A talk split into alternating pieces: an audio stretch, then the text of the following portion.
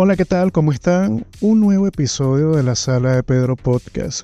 ¿Cómo uno debería de presentar un podcast? Digo esto porque pocas veces cambio la intro tratando de que ese discurso introductorio sea el mismo para que la gente lo asocie siempre conmigo. ¿Está bien o está mal? No lo sé, tampoco me importa mucho, ya que cada quien es libre de establecer cómo puede hacer los comentarios en su podcast, pero es bueno reseñar un poco que lo bueno de hacer contenido bajo ciertos formatos te da esa libertad, como siempre, con criterio. Lo que me hace recordar en Instagram también, a veces por mucho criterio que tengas, algunas publicaciones no funcionan, otras tal vez sí, y hace poco hice un reel para la cuenta de Industria Visual donde enseño a realizar un marcador casero tipo drip o squeeze. Este tiene varios nombres, en español sería algo así como chorreador, porque básicamente esa es la finalidad, que la tinta chorree en la superficie en la cual se utiliza. Generalmente es usado para hacer firmas o tagueo callejero, algo que poco se estila en nuestro país, pero puedes encontrar uno que otro seudónimo por ahí. Con este video tutorial me di cuenta que en ocasiones uno hace las cosas de una manera pensando que ese es el único método, pero claro,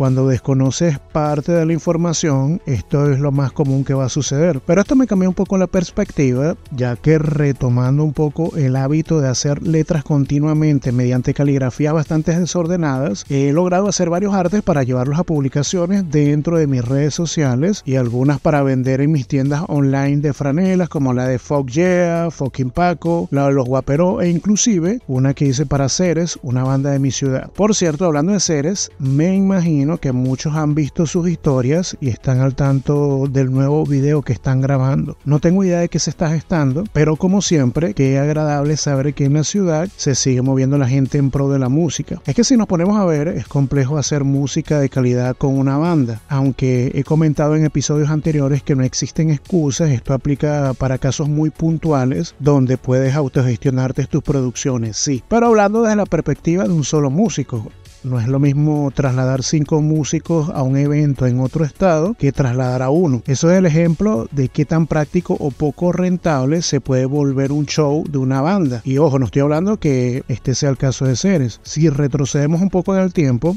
hay buenos referentes de esta banda en la ciudad y su representación en la capital en el evento de nuevas bandas. Me refiero a cualquier músico en la actualidad que quiera presentar un proyecto y que se vuelva algo muy bueno. Si no hay un respaldo monetario atrás empujando el trabajo o las metas, es seguro que no avanzará mucho. Pero esta banda ya tiene rato partiéndole con su buena música y seguro traen más con ese videoclip nuevo, si es que se trata de un videoclip, claro, quién sabe. Pero ya adentrándome en el tema de los sellos discográficos, porque este tipo de corporación sigue siendo tan miserable con los artistas que son afiliados a las disqueras. Obvio que a estas alturas todos sabemos cómo operan la mayoría de estos sellos conocidos, al menos mm, lo de esos artistas que son de talla mundial y que a través de su música han dado una porción bastante generosa a los sellos discográficos. Dos grandes ejemplos de ellos son Metallica y Taylor Swift. De Taylor Swift ya hablé un poco en un episodio anterior, en el episodio 41, te lo voy a dejar en la descripción por si quieres escucharlo. Sin embargo, estos son dos casos opuestos. Taylor seguro por su ingenuidad o tal vez mala asesoría legal, dejó en manos de su disquera todos los masters, que es muy diferente a los derechos de autor. Esto último se refiere a la autoría por composición musical y letras, mientras que los derechos del máster hacen referencia al resultado final de una canción, comprendiendo las etapas de grabación, producción y la mezcla o masterización. Resumiendo el caso de Taylor, primero fueron vendidos estos masters de su disquera a otra persona sin su permiso. Entonces, todo lo que tiene que ver con distribución, donde se puede o no escuchar su música, los formatos físicos no son de ella. En pocas palabras, es dueña de sus letras ni siquiera a medias porque no posee propiedad de las piezas finales. De ahí surge las versiones de Taylor que casi toda su música fuera regrabada con cambios ligeros para así no caer en disputas con la disquera. Entonces, ¿y Metallica dónde queda?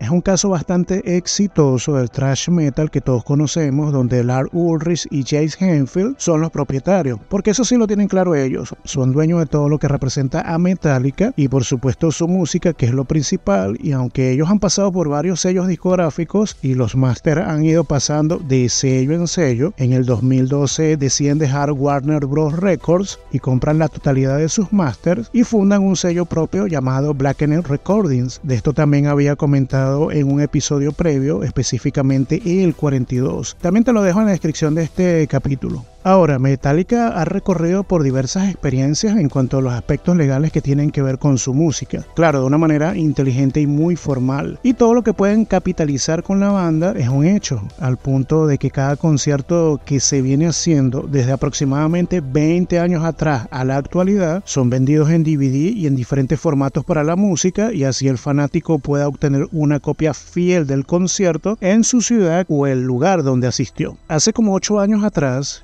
hacer un sello discográfico con unos amigos, pero de verdad es más complejo de lo que parece. No se trata de fichar simplemente a un talento, es disponer de muchísimo capital, donde la posibilidad de perder un gran porcentaje de dinero es una alta probabilidad. Entonces una disquera de verdad puede arriesgarse, pero es jugar en las grandes ligas. Con eso me despido, las recomendaciones musicales son Newstead, False Figured, Boybot, Title Fight, Lara Project, Yard of the Knife, Tony Box, Day Spain y Varials. Como siempre recuerda que puedes contactarme por si quieres participar en el podcast como invitado o sugerir temas. Tengo perfiles en Instagram y en Twitter. Mis cuentas son Pedro Jovec e Industria Visual. Para trabajos digitales y conocer lo que hago puedes visitar mi página web industriavisual.com. Todo lo demás como el uso de sticker en Instagram lo buscas tecleando arroba industria visual. Y si quieres mis diseños en una franela puedes comprarlos en mis tiendas Print on Demand en T-Public y Redbubble. Pero si es complicado este sistema te vendo a un precio de amigos el diseño y tú gestionas lo demás por tu lado. Contáctame. Toda esta información la encuentras en la descripción de este episodio. Como siempre, gracias por escuchar. Nos vemos a la próxima. Chao.